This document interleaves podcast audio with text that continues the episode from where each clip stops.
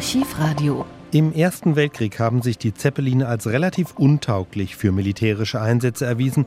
Deshalb rückt nach dem Krieg zunehmend der zivile Einsatz in den Mittelpunkt. Schon im Jahr 1919 überquert erstmals ein Luftschiff den Atlantik von Schottland aus. Von dieser Fahrt gibt es jedoch keine Aufnahme. Wohl aber von der zweiten Atlantiküberquerung fünf Jahre später, am 12. Oktober 1924. Die LZ 126 fährt von Friedrichshafen nach Lakehurst bei New York unter der Leitung von Hugo Eckener, dem Nachfolger des 1917 verstorbenen Graf Zeppelin. Hugo Eckener ist, wie zu hören, ein großer PR-Profi, der es gut versteht, die Öffentlichkeit für die Luftschiffe zu begeistern. Knapp ein Jahr nach der erfolgreichen Fahrt, am 7. September 1925, schildert er die Einzelheiten. Gegen 8 Uhr am zweiten Abend, nach 40-stündiger Fahrt, hatten wir die Hälfte des Weges hinter uns. Wir befanden uns etwa 200 Seemeilen westlich der Azoren über die unser Schiff wie eine Märchenerscheinung am Nachmittag hinweggezogen war. Abgesehen von einer mäßig starken Regenböe an der spanischen Küste hatten wir bis dahin sehr schönes Wetter gehabt. Meeresstille und glücklichste Fahrt. Jetzt schien es anders werden zu wollen. Der in einer dunstigen Atmosphäre aufgehende Vollmond ergoss ein gelbliches Licht über eine unruhig atmende See. Eine stärkere Dünung kam aus Südwesten und der südliche Wind nahm an Stärke zu und drehte langsam westlich. Man musste erkennen, dass westlich von uns schlechtes Wetter herrschte. Ungeheure Wolkenmassen trieben in fantastischen Gestaltungen schwer und tief über dem Wasser und wir fuhren zwischen ihnen wie durch riesige Tore und Schluchten im Zwielicht des Mondes hindurch. Es wurde sehr schwül. Wir zogen die Jacken aus und öffneten ein paar Fenster mehr in der Führergondel. Gegen Mitternacht wehte eine starke Südwestbrise. Die See ging mit weißen Köpfen und ein schwerer Regen trieb in die Führergondel hinein. Wir kamen nur mehr langsam voran und mussten überrechnen, ob bei Verschlechterung der Wetterlage unsere Betriebsmittel reichen würden. Denn es waren noch reichlich 3000 Kilometer bis nach New York. Das Ergebnis unserer Berechnung war nicht sonderlich erfreulich. Wir suchten deshalb drahtlose Verbindung mit den beiden amerikanischen Kreuzern aufzunehmen, die südlich der Neufundlandbank ausgelegt waren, um uns Wettermeldungen zu übermitteln.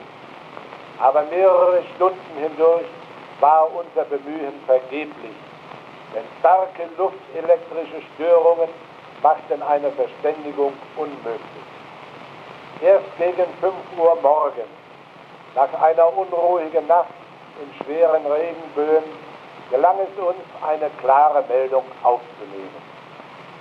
Sie besagte, dass eine barometrische Depression nordwestlich von uns im Süden der Neufundlandbank liegen müsse.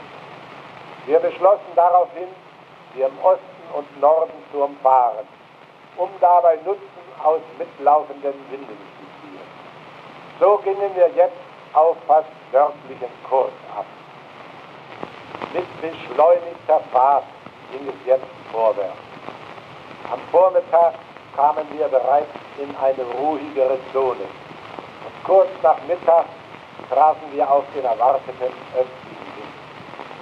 Dieser wuchs schnell an Stärke. Und wie wir weiter nördlich kamen, und bald konnten wir mit einem strammen Ostwind im Rücken mit einer Geschwindigkeit von 170 bis 180 Kilometer in der Stunde auf unser Ziel lossteuern. Wir kamen an die Nebel der Neufundlandbank, die sich unabsehbar wie eine graue Mauer vor uns breiteten.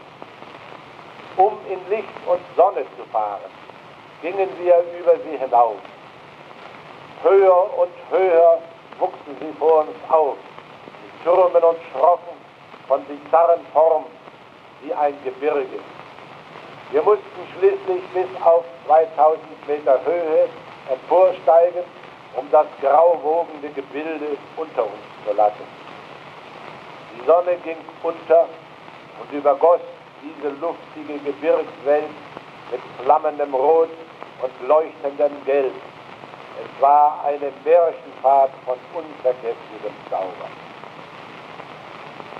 Als wir nach Dunkelwerden von unserer Höhe durch Wolken und Nebel in die Nacht hinunterstießen, sahen wir uns unten über einer weiß schäumenden, tobenden See, wie ein heftiger Nordoststurm aufwühlte.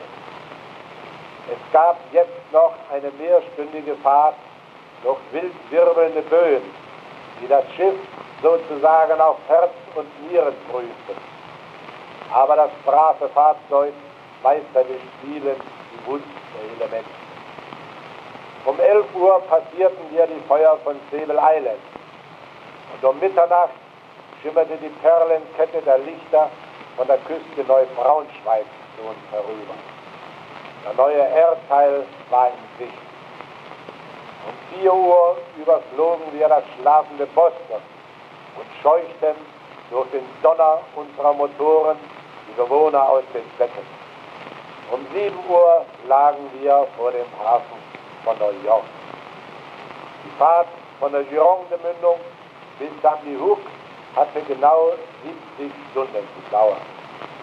Es empfing uns unter dem Heulen von 10.000 Sirenen und Dampfpfeifen die Begeisterung des amerikanischen Volkes, das in uns, dem deutschen Volke, eine erste Huldigung nach dem Kriege dazu bringen sich entschlossen hatte.